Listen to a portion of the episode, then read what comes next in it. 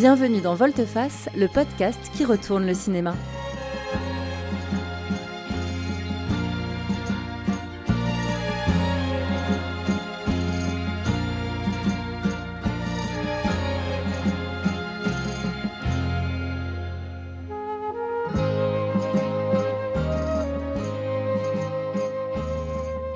Vous écoutez la saison 3 dédiée à l'intégrale des films de Sam Peckinpah.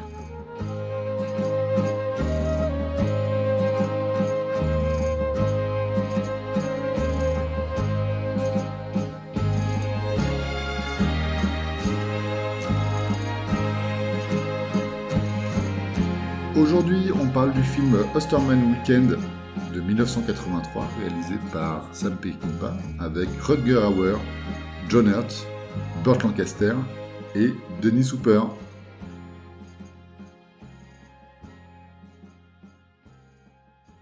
Bonjour Patrick. Salut Benjamin.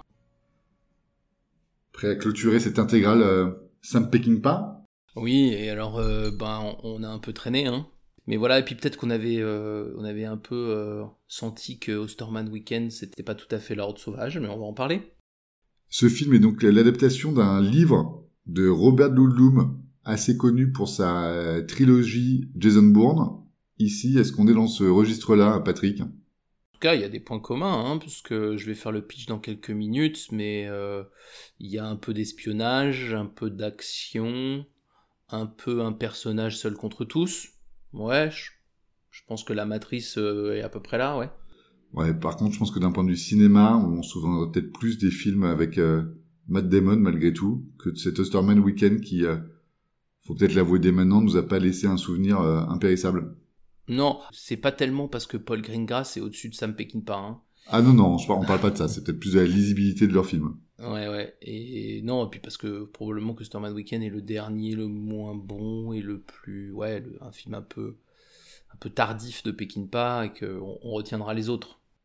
Ouais, en effet, pour remettre un peu dans la chronologie du, de notre réalisateur euh, dont on vient de faire la filmographie, euh, le film est sorti en 83 et euh, Sam Peckinpah décède en 85. Il n'était pas au, au, top de sa forme, on, l'a dit, hein, il avait des problèmes euh, de drogue et d'alcool. Souvent, on voit aussi sur les sites spécialisés qu'il a été aidé à la réalisation pour ce film-là. Donc c'est vraiment le champ du signe. Je fais peut-être un petit pitch? Donc c'est l'histoire d'un John Tanner euh, joué par Rutger Hauer. On reviendra sur euh, notre ami Rutger Hauer pour les amoureux de Verhoeven.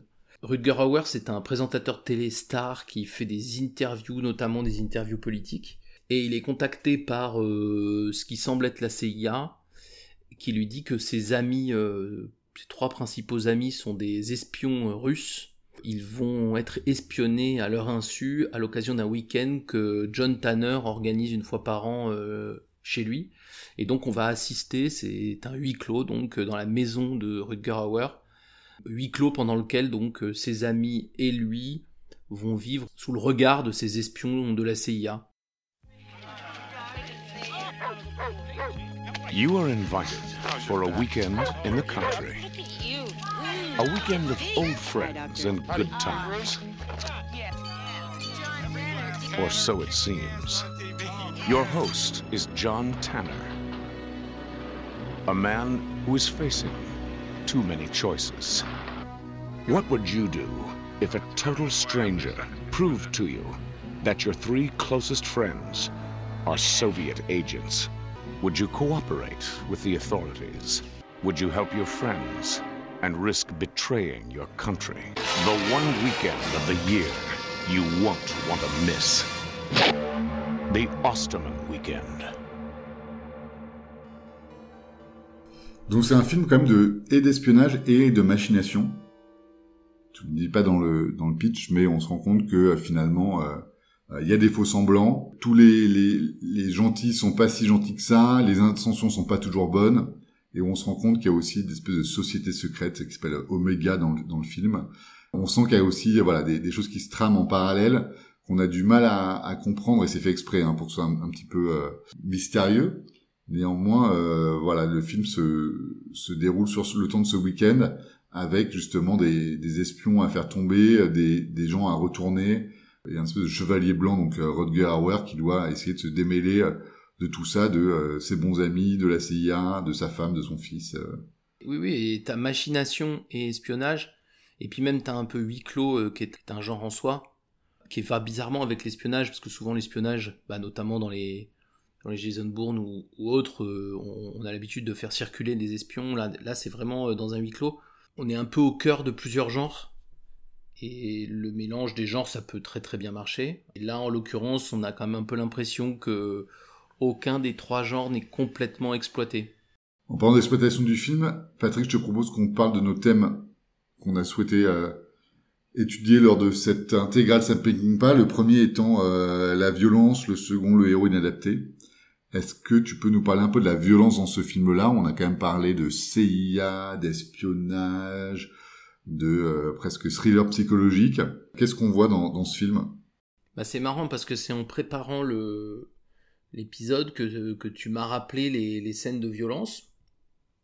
À l'image, il y en a pas mal quand même. Enfin, pas mal. Ça dépend à quoi on compare hein, par rapport à, je sais pas, à La Ronde Sauvage. Euh, il y en a pas forcément beaucoup, mais il y en a quand même sérieusement. C'est pas euh, effleuré comme dans d'autres films. Maintenant, moi, c'est pas des scènes qui m'ont complètement marqué pour plusieurs raisons sur lesquelles on va revenir, mais toi, tu toi, tu t'en souvenais un peu mieux que moi quand même. Ouais, écoute, moi, j'ai le souvenir de ce film qui était comme un peu d'un espèce de thriller psychologique où euh, finalement il y a une espèce de violence d'État. On comprend que pour démasquer des espions, on va faire appel à une tierce personne, qu'il y a des grandes machines euh, secrètes qui sont ici, alors la CIA et Omega, dont les ficelles sont tirées par des personnes qui sont pas toujours très bienveillantes. On se rend compte que la personne, on voit dès la première scène que l'espèce d'inspecteur en chef qui doit euh, prendre sous son aile euh, Rodger Hauer. Sa femme a été assassinée, on sait pas très bien par qui, et qu'il est quand même un peu perturbé par ça.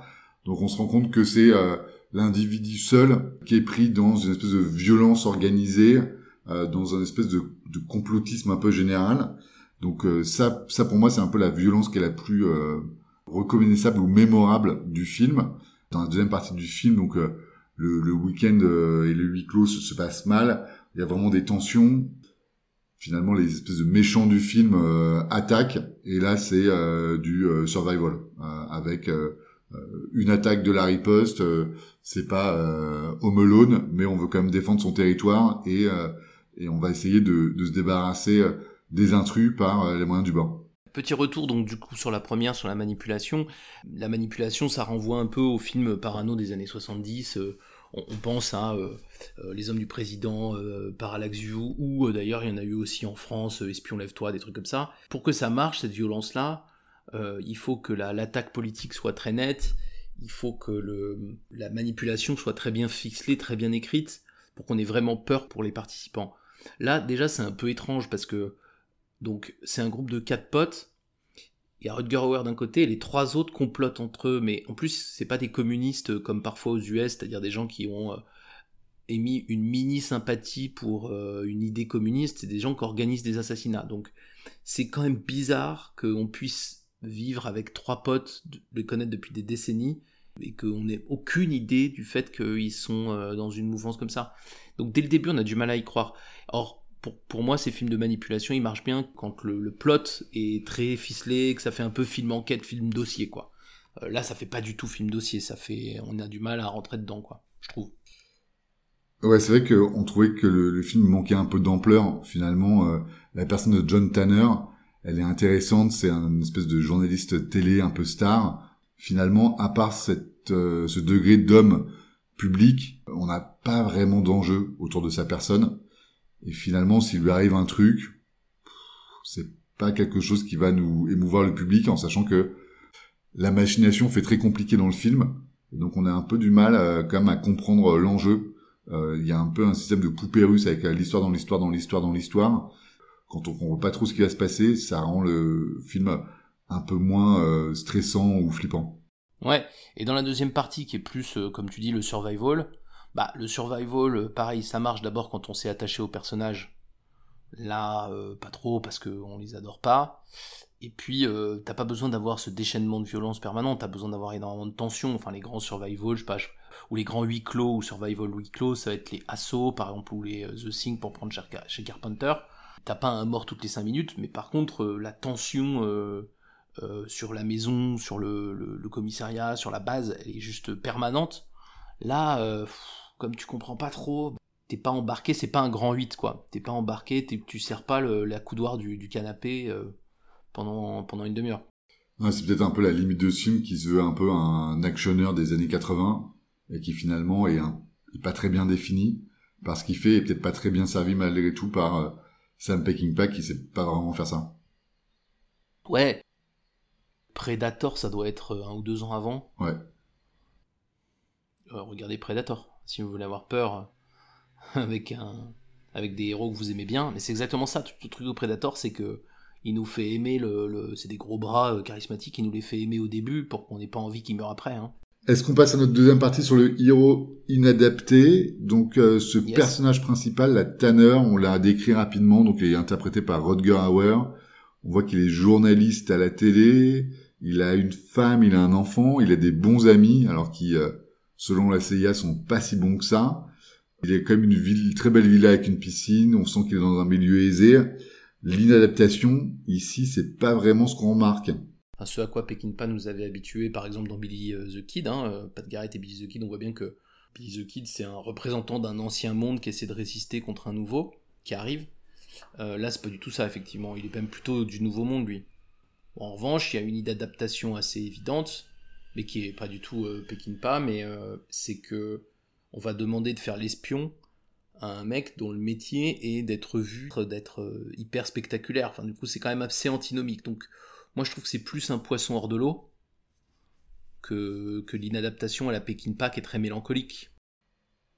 C'est vrai que son espèce de, super pouvoir, c'est d'être un très grand intervieweur ou d'un intervieweur assez pugnace.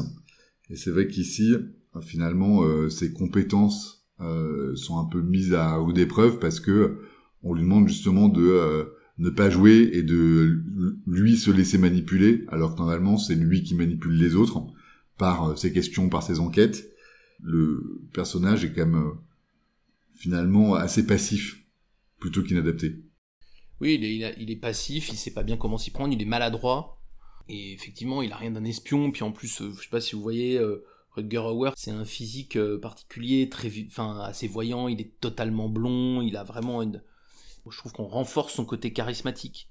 Donc évidemment, c'est sûr que pour faire un espion discret et bah, marche pas, ça marche pas très bien, quoi. Mais, mais ça, je trouve que c'est intéressant dans le film, hein, d'avoir, euh, d'avoir pris un journaliste euh, hyper, euh, un homme public pour faire un travail d'espion. je trouve ça assez marrant, hein, pour le coup.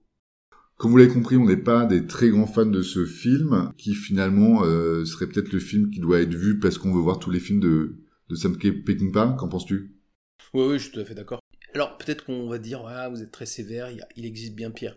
Oui, il existe bien pire, mais quand on regarde tous les films de Peckinpah et qu'on est passé par des chefs-d'œuvre euh, absolus, parce qu'il y en a quand même quelques-uns là-dedans, c'est incroyable.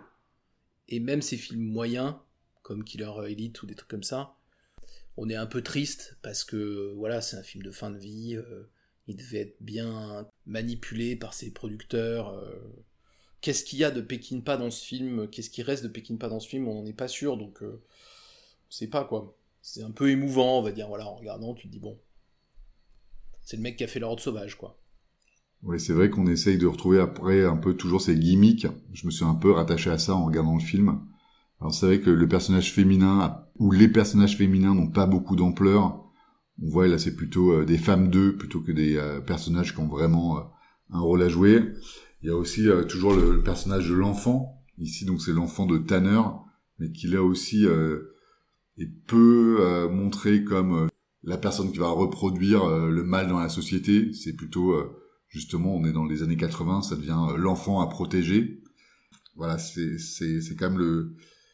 On sent que c'est la fin pour pour lui et qu'il n'y met pas qu'il y met pas toute sa superbe et qu'il a peut-être essayé de, de traduire un scénario d'un d'un bouquin d'espionnage pour l'aider à faire un dernier film, mais il n'a pas pu mettre tout ce qu'il avait l'habitude de faire euh, dans ce, ce dernier opus. Ouais, j'avais lu quelque part qu'il y a des, des gens qui, voient dans euh, le fait euh, que les images sont manipulées, qu'il y a beaucoup de montage à l'intérieur du film, une espèce de, de, message, parce que tu sais que c'est il a eu beaucoup de, de, difficultés avec les studios qui ont voulu remonter ses films à lui, etc. etc. Donc il y aurait un geste d'auteur dans le fait de parler de ce sujet-là euh, pour clôturer sa, sa filmographie. Mais j'avoue que j'entends ça, mais j'ai un peu de mal à y croire parce que je trouve qu'il y a peu de maîtrise. Enfin, déjà, c'est pas lui qui a écrit le script, bon, ok. Mais je trouve qu'il y a peu de maîtrise, euh, donc j'ai du mal à. J'ai du mal à y croire, mais enfin, pourquoi pas, pourquoi pas. C'est vrai qu'ici, c'est peut-être justement l'une des nouveautés de l'univers de Sam Peckinpah, c'est le côté un peu technologique. On voit des films dans le film, il y a beaucoup d'écrans, des choses que savent très bien faire euh, d'autres réalisateurs euh, qu'on aime bien, sans les nommer euh, les deux Palma, Argento, etc. Ici, il y a ce côté justement euh, voyeur qui est assez intéressant, ce côté euh, nouvelle technologie avec des écrans, des mini-caméras, d'un peu tout l'attirail de l'espion des années 80. Justement, une espèce de mise en abîme de du voyeur qui est vu.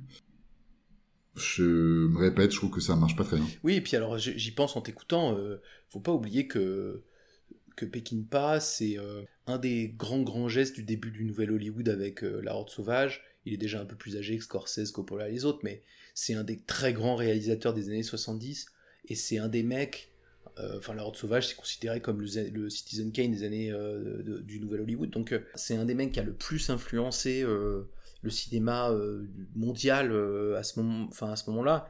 Clairement, quand il fait La Horde Sauvage, il est en avant-garde euh, sur plein de choses et il invente plein de choses et tout le monde va puiser dans son cinéma.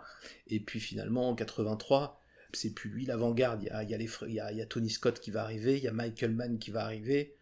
Euh, c'est des gens qui vont faire autre chose, qui ont une autre type d'image, machin. Et c'est aussi normal que ce mec-là, ben, il, c'est pas Kubrick ou Sergio Leone qui ont toujours fait des choses totalement euh, hors du temps et qui ont fait leur travail à eux. Et voilà, il peut pas être le, dans l'avant-garde de toutes les de toutes les époques, quoi. Donc là, on sent que ben, c'est plus tout à fait son époque. Patrick, je te propose de passer à nos deux rubriques de fin pour clôturer cette intégrale Sam Peckinpah. Ouais. Je te propose de parler déjà d'un film qui est sorti en 1983. Lequel souhaites-tu partager avec nos auditeurs?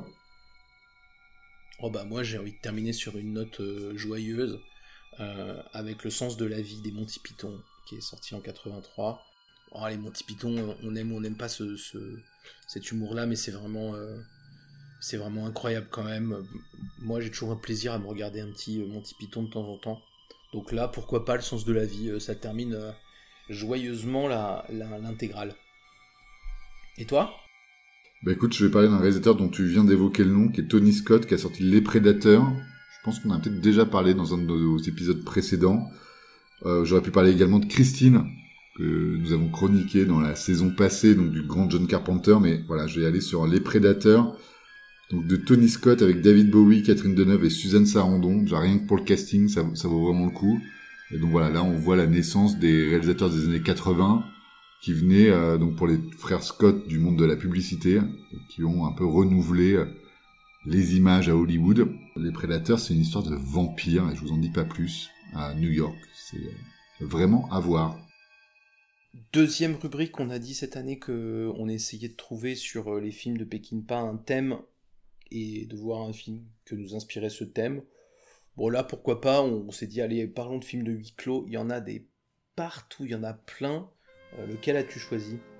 Écoute, moi c'est un peu un film deux en un, ou c'est deux films en un film, parce que je voulais vous parler d'un film autrichien qui s'appelle Funny Games de Michael Haneke, et pourquoi je dis qu'il y a deux films, c'est qu'il a lui-même fait son remake US.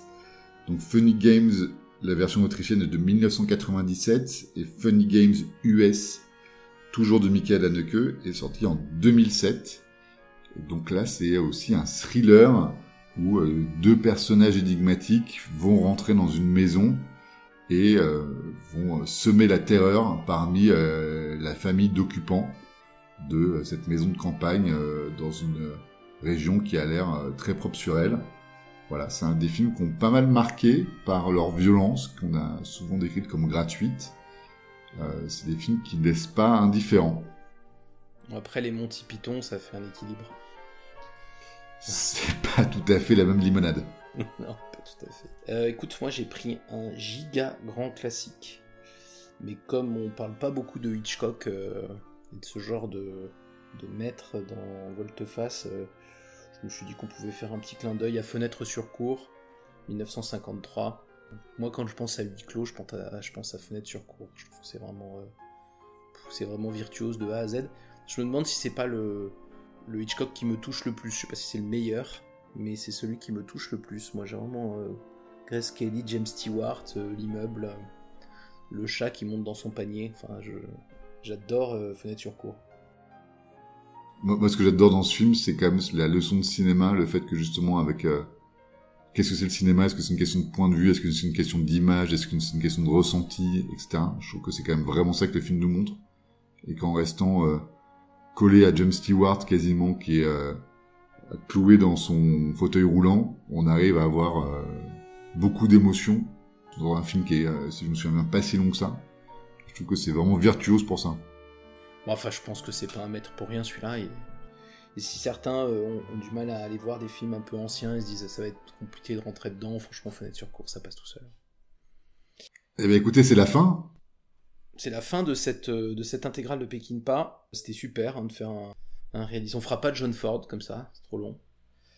Et puis on, on trouverait pas tous les films. Mais euh, Pekin Pas, c'était c'était déjà bien sympa. Ouais, on vous conseille quand même d'aller en voir euh, quelques-uns, si ce n'est tous. Commencez pas par Osterman Weekend si vous êtes un peu réticent. Mm. Allez écouter les autres épisodes et euh, je pense que vous baladez du côté euh, de la Horde sauvage, euh, des chiens de paille, euh, de Pat Garrett. Vous allez trouver quand même euh, des pépites. Exactement. Eh ben écoutez, à bientôt. À bientôt. Salut.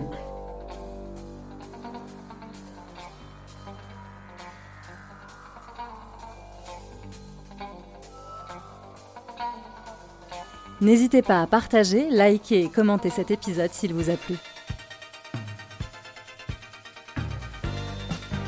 Vous pouvez nous suivre sur Twitter et Instagram et nous dire en commentaire les films que vous aimeriez voir dans Volteface. À bientôt.